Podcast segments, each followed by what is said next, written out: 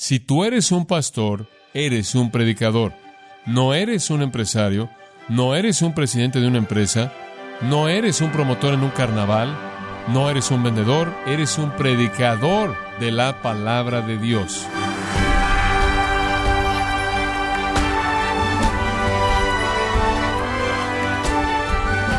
Estamos agradecidos por su tiempo y sintonía en gracia a vosotros con el pastor John MacArthur. Entre las diversas responsabilidades pastorales, la Biblia presenta la principal función del pastor, o sea, la predicación. Sin embargo, ¿qué ocurre cuando a un pastor no le da la importancia que tiene la predicación?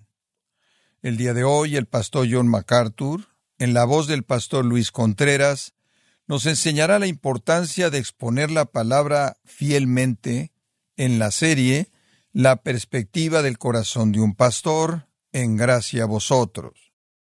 Cuando salí del seminario, obviamente estaba comprometido con hacer exposición bíblica, había visto a mi padre hacerlo, él fue la influencia más grande en mí, naturalmente, porque crecí bajo su ministerio, lo escuché predicar a lo largo del libro de Juan, a lo largo del libro de los Hechos, a lo largo del libro de Romanos y otros libros.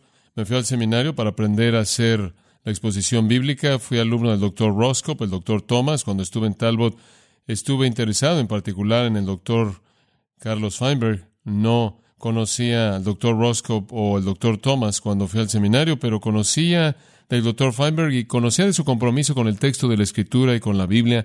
Y mi padre y yo estuvimos de acuerdo en que él sería el hombre que queríamos que tuviera influencia en nosotros y él tuvo un gran impacto en mi vida. Entonces salí del seminario comprometido con la exposición de la Escritura. Y eso es lo que comencé a hacer en 1969. Y a lo largo de todos estos años, básicamente me concentré en la exposición bíblica. Creo que en muchas maneras, en cierta manera, culminó cuando hice la Biblia de estudio. Eso fue, en cierta manera, creo que podrías decirlo, el punto más elevado de los años de exposición bíblica. Tomando de toda parte de material que pude tomar a partir de mis estudios a lo largo de los años, con la ayuda de la facultad del seminario y algunos en la facultad de la universidad, y algunos de mis otros amigos en el ministerio de Grace to You, reuniendo todo lo que podía reunir, y aunque habían muchos más libros de los que había expuesto en años venideros, si el Señor me da la oportunidad de hacer eso, particularmente en el Antiguo Testamento, en cierta manera ese fue el pináculo. Y habiendo hecho eso, no significa de ninguna manera que he terminado. Voy a hacer eso el resto de mi vida. Pero me siento como si el ejercicio, particularmente de esos tres años trabajando en la Biblia de estudio, me dio el entendimiento más general de la escritura que jamás he tenido. Y debido a eso, en tiempos recientes he expandido mi lectura un poco para leer un poco más en el área histórica. Durante todos los años, inclusive en la actualidad, hasta cierto punto es verdad, durante todos los años de mi vida, hasta recientemente, mi enfoque realmente siempre ha estado en la escritura. Entonces siempre estaba leyendo la Biblia, estudiando la Biblia, estudiando el texto de la escritura, leyendo comentarios, leyendo teología que se relacionaba con mi entendimiento de la escritura, simplemente para edificar sobre eso. Parece como si en años recientes he estado más y más interesado en llenar los huecos de mi entendimiento de la historia. Y entonces he regresado a leer libros, particularmente libros que reflejan algo del impacto de personas que realmente fueron vitales, fueron el punto de quiebre en el que la historia giró. Recientemente leí un pequeño libro, El legado del gozo soberano, escrito por John Piper. John Piper también es un biógrafo notable, particularmente cuando él se aferra a la gente que realmente le gusta, como Jonathan Edwards, o en el caso del legado del gozo soberano, él hace un estudio de Agustín y Lutero y Calvino y se mete a los detalles. Hay algunos elementos muy humanos en estos años, pero él se mete en algunos elementos muy, muy humanos de estos hombres. Pero lo que estoy extrayendo de todo esto, conforme estoy leyendo todo esto, es que todo apunta a donde estos hombres comenzaron a dar la vuelta a la historia de la iglesia. Y estuvo basado en entender la escritura.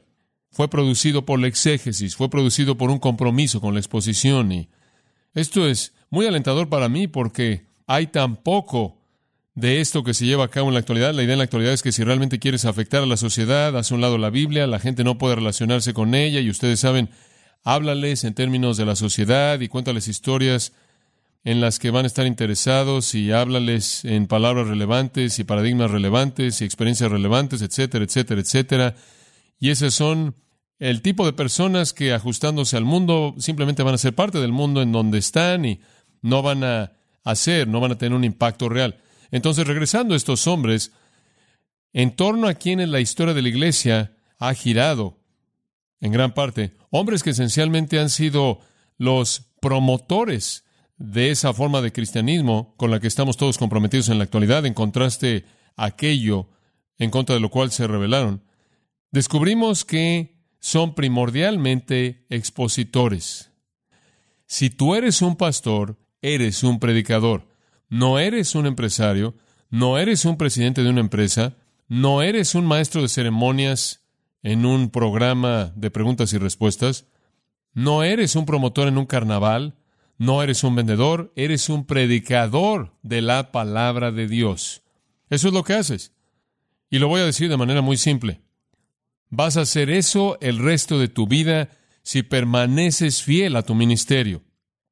Como John Piper lo dijo, eres un hombre que está totalmente dedicado a desplegar la gloria de Dios mediante la exposición de la palabra de Dios. Esto es lo que haces. De hecho, voy a ir al punto de decir que la apologética más poderosa para la escritura es simplemente predicarla, porque revela de manera tan obvia a Dios. Es su propia defensa.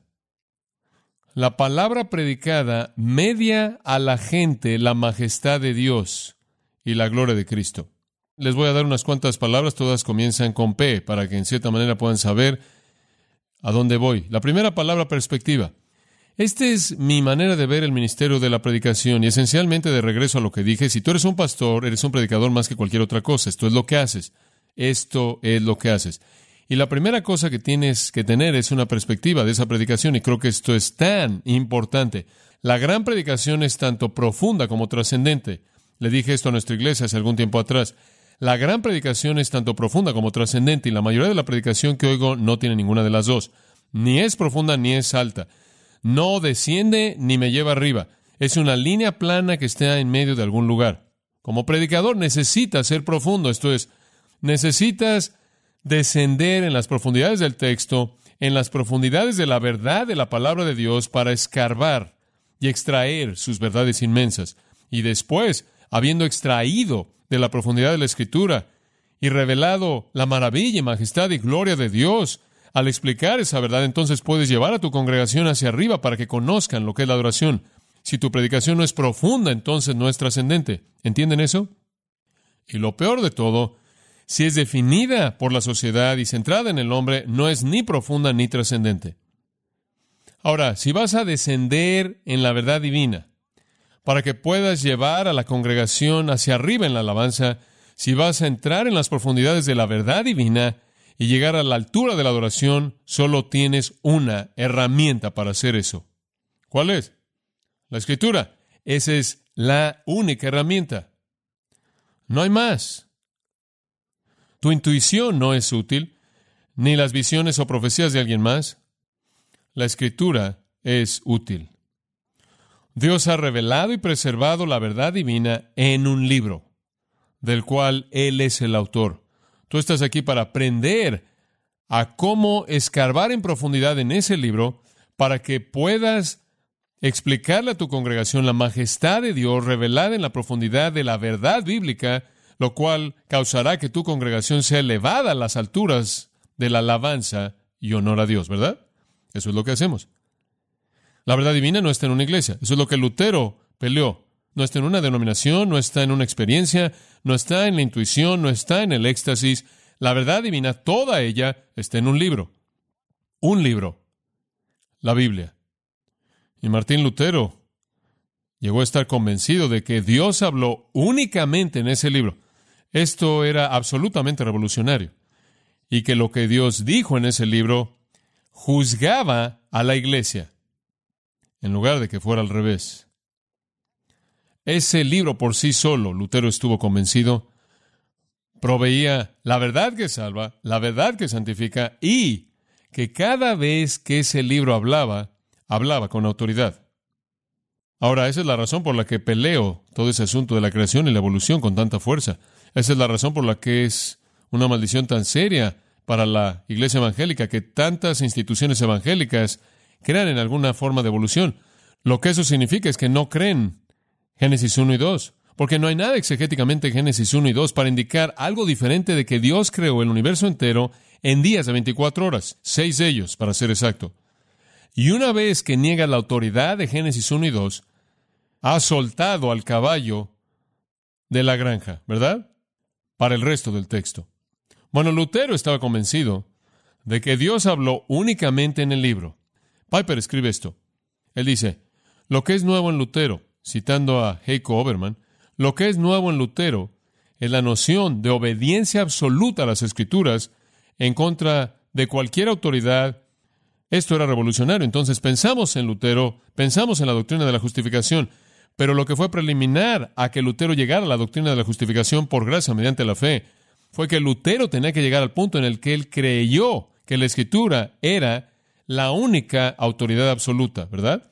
Entonces, lo que es más importante en algunas maneras que su doctrina de la salvación fue su doctrina de la escritura. Si no estás ahí para comenzar, entonces no puedes aceptar la autoridad de la Biblia y establecer límites en ese punto. En otras palabras, escribe Piper, la palabra de Dios que tiene autoridad que es salvadora, santificadora, viene a nosotros en un libro. Las implicaciones de esta observación simple son tremendas. En 1539, comentando del Salmo 119, Lutero escribió, en este Salmo David siempre dice que él va a hablar, pensar, hablar, oír, leer día y noche, y de manera constante, de nada más que la palabra de Dios y sus mandamientos, porque Dios quiere darte su espíritu únicamente mediante la palabra externa. Esta frase es extremadamente importante. La palabra externa es el libro. Esto es, está fuera de nosotros. El Espíritu Salvador, Santificador, Iluminador de Dios, Lutero dice, viene a nosotros mediante esta palabra externa. Cuando el predicador alimenta a su congregación con la palabra de Dios y nada más, Él es fiel a su llamado. Y conforme Él entra en profundidad en la palabra, a la carne rica, Él menosprecia lo que es plano, lo trivial, lo que es superfluo, lo humano, él rechaza fórmulas, él ignora la sabiduría humana, como el apóstol Pablo, quien no vino a predicar con sabiduría humana, con palabras inteligentes. Él sabe lo que Jesús dijo en Juan 17, 17. Santifícalos en tu verdad, tu palabra es verdad. Él sabía que era la palabra y la palabra únicamente que puede separar a la gente del pecado a Dios. Y como resultado de llevar a su congregación en la profundidad de la palabra, Él puede entonces llevar a su congregación a las alturas y se pierden en el asombro, amor y alabanza porque han entendido las realidades profundas de la majestad de Dios que son reveladas en un entendimiento de la gran verdad. El libro de David Wells, No hay lugar para la verdad, ¿lo han leído? Realmente un libro muy excelente. Dice, es este Dios majestuoso y santo en su ser quien ha desaparecido del mundo evangélico moderno. Leslie Newbegin en un artículo de Cristianismo Hoy en 96 dice, repentinamente vi que alguien podía usar todas las palabras del cristianismo evangélico, sin embargo en el centro estaba fundamentalmente el humano y Dios era auxiliar a eso. Ahora eso define a la iglesia contemporánea y la predicación contemporánea. Todo tiene que ver contigo y tu comodidad, todo tiene que ver contigo y tu alma, todo tiene que ver contigo y arreglarte y ayudarte y animarte un poco más en la escala de la comodidad y está muy lejos de donde Martín Lutero estaba. Está muy lejos de donde estaba Juan Calvino. He estado leyendo mucho de Juan Calvino últimamente porque he estado en Ginebra un par de veces y pude investigar un poco más en profundidad algunas de las cosas en Ginebra que revelan la naturaleza del hombre, la virtud del hombre. Bebe Warfield dijo esto de Calvino y probablemente esto lo define como mejor que cualquier otra cosa que se ha dicho acerca de Juan Calvino. Bebe Warfield dijo de Calvino, ningún hombre jamás tuvo un sentido más profundo de Dios que él. Y esa es la razón por la que el mundo entero fue impactado por Juan Calvino. El poder de ese hombre estaba basado en su profundidad. Fue su profundidad lo que lo impulsó a ser un hombre que reveló la maravilla y la gloria de Dios. Eso dijo Warfield en su libro de Calvino y Agustín. Y realmente esa fue la clave de la teología de Calvino, fue su teología propia. La teología reformada bajo la influencia de Calvino se aferró, se aferró de la escritura en primer lugar, sola escritura, se aferró de la escritura y se aferró y echó raíces profundas y terminó en el lugar más elevado. Cuando regresas y te preguntas en dónde encuentro el entendimiento más profundo de la teología, lo ves saliendo de la fe reformada, ¿no es cierto? ¿A dónde regreso y encuentro las expresiones más elevadas de alabanza? Las encuentras en el mismo lugar, ¿no es cierto? Porque es la profundidad lo que crea la altura. Eh, acabo de terminar un artículo, olvido el nombre, algo acerca de salmos, himnos y alabanza, y es un artículo que muestra la tragedia de cómo la música cristiana actual refleja un enfoque insípido hacia la teología. Los himnos de toda la música hay salmos, himnos y cánticos espirituales. Los salmos los conocemos. Los cánticos espirituales son canciones de testimonio. De toda la música, solo los himnos, no deberá decir únicamente solo. Los himnos son primordialmente didácticos. Se concentran en Dios, se concentran en Cristo, se concentran en el Espíritu Santo, no se concentran en nosotros y tienden a ser instructivos, didácticos fueron reemplazados en el siglo pasado por cánticos espirituales y de nuevo han sido sepultados aún en mayor profundidad bajo esta multitud interminable de canciones de alabanza que tienen la intención de ser algún tipo de mantra hindú que te induce a algún tipo de estado de semiconciencia que interpretas como adoración. La adoración es cognitiva y entre más teología tienes en tu expresión, entonces más adoración es. Entonces cuando regresas encuentras estos reformadores que no solo fueron teólogos grandes y profundos, sino que escribieron qué? Escribieron himnos. Martín Lutero escribió himnos. Escribieron himnos. Porque no puedes descender sin subir. Y si alguien nos dice en nuestra iglesia, sabes una cosa, tu adoración es, es, es seca y árida y cantas todos esos himnos, lo sentimos. No tenemos otra opción más que alabar a Dios. Y esa es una expresión, esa es una reacción a lo que conocemos que es verdad acerca de Él, debido a la exposición de su palabra. Esta idea de que entras a una iglesia y haces que todo sea superficial es simplemente un reflejo del tipo de enseñanza que tienes. Si la gente está contenta con eso es porque son ignorantes. Si hiciéramos que nuestra adoración aquí fuera superficial, plana, trivial, el tipo de adoración pop como la llaman en cualquier otro lugar, nuestra congregación no estará contenta protestarían porque no es suficiente para darles expresión a lo que ellos conocen en sus mentes. Pero si no saben eso, no saben que se lo pierden, entonces cantan sus mantras una y otra vez. La razón por la que Calvino tuvo un sentido tan increíble de Dios, un sentido profundo de Dios, fue que su ministerio entero fue exposición. Muchas personas piensan que Juan Calvino, piensan institución, la cual fue escrita cuando tenía, estaba en sus veintes y refinada cinco veces a lo largo de su vida. Pero lo que mucha gente no sabe es que él fue un expositor bíblico. Él predicó únicamente exposición bíblica desde 1536 hasta 1564 en Ginebra, con un espacio de tres años cuando lo expulsaron de la ciudad. Lo expulsaron en 1538, regresó en 1541. Él se tuvo que ir a otro lugar y cuando él fue allá para exponer mejor la escritura, él pasó esos tres años dominando el hebreo, ¿pueden imaginarse estar en el exilio y dominando el hebreo por ti mismo? Porque él sabía que así es como aprendes las escrituras. Él regresó tres años después y retomó el siguiente versículo en donde se había quedado cuando lo expulsaron tres años antes. Es correcto, él era imparable.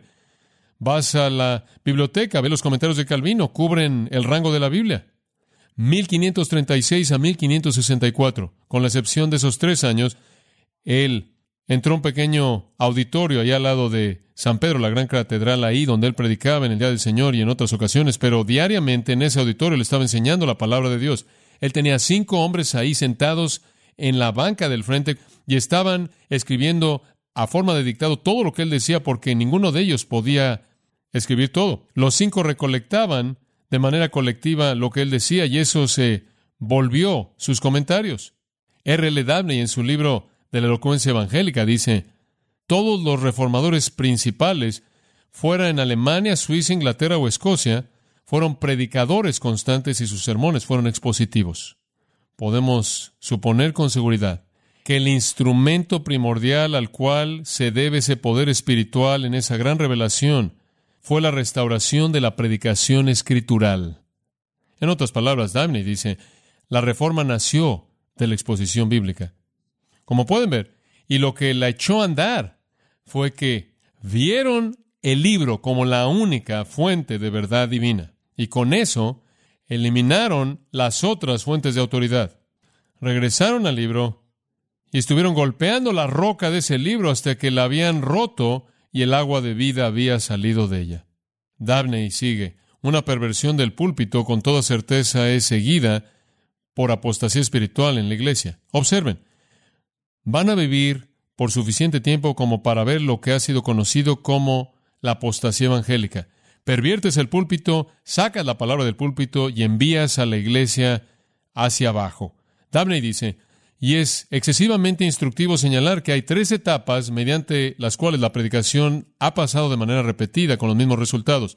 La primera es aquella en la que la verdad escritural es presentada fielmente con atuendo escritural. Eso quiere decir que no solo las doctrinas son afirmadas que verdaderamente pertenecen al sistema revelado de redención, sino que son presentadas en ese vestido y en conexión en la que el Espíritu Santo las ha presentado sin buscar nada de la ciencia humana.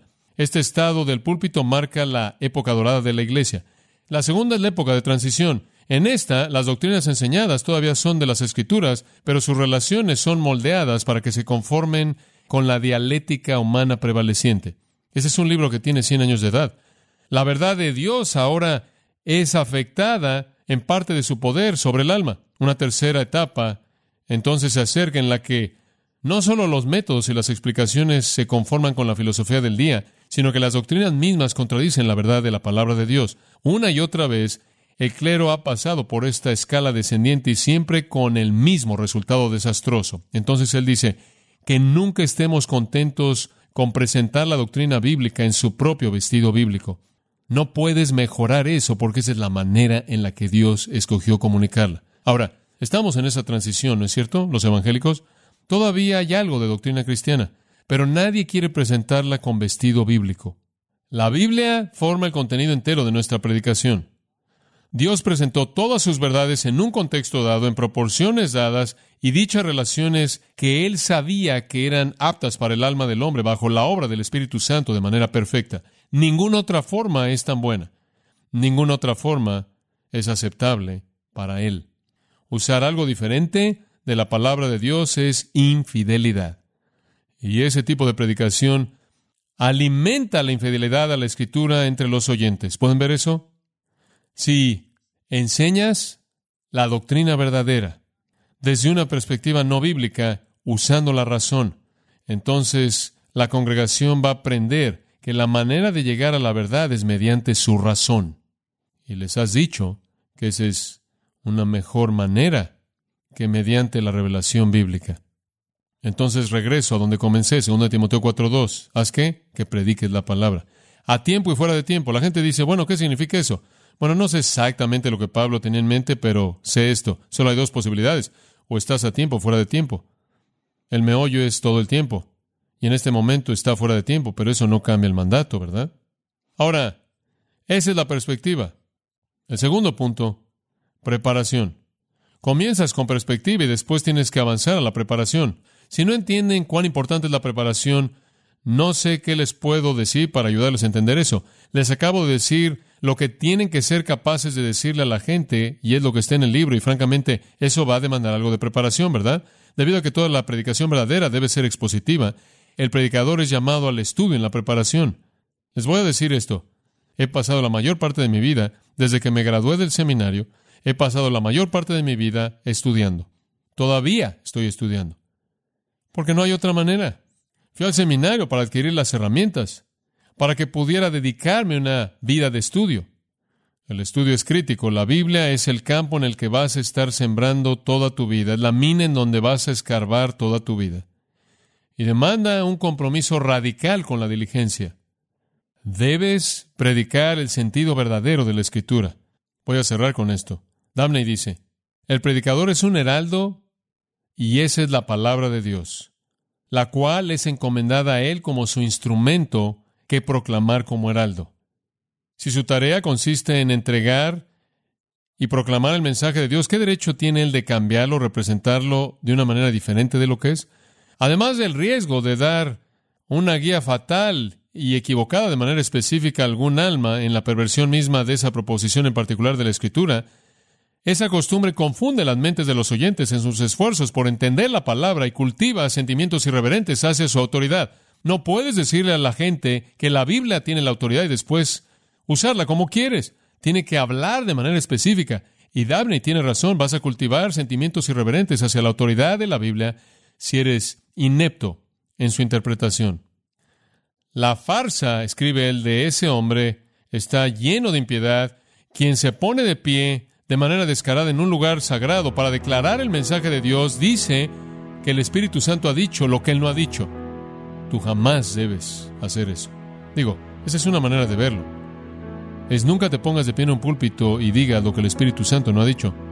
Quiero advertirles, dice él, con un asombro solemne de tomar alguna libertad al explicar la palabra, Quiero que sientas que todo significado del texto, diferente de lo que Dios de manera expresa quiso que dijera, es fruto prohibido para ti, sin importar cuán atractivo o accesible sea fruto que no debes atreverte a tocar, corriendo el peligro de un pecado aterrador.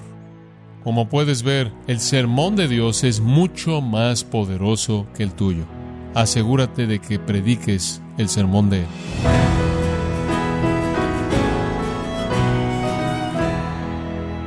De esta manera el pastor John MacArthur nos enseñó que la principal responsabilidad de un pastor es exponer el significado de la palabra de Dios a su rebaño.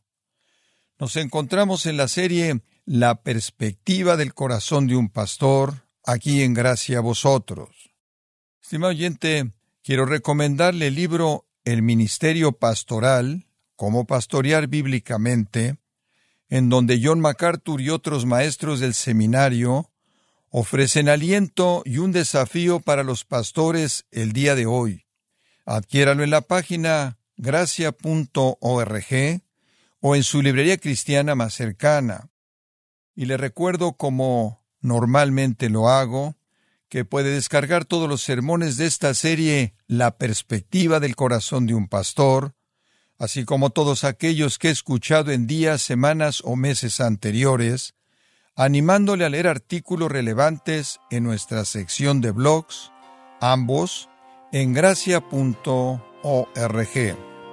Si tiene alguna pregunta o desea conocer más de nuestro ministerio, como son todos los libros del pastor John MacArthur en español, o los sermones en CD que también usted puede adquirir, escríbanos y por favor mencione la estación de radio por medio de la cual usted nos escucha en gracia a vosotros.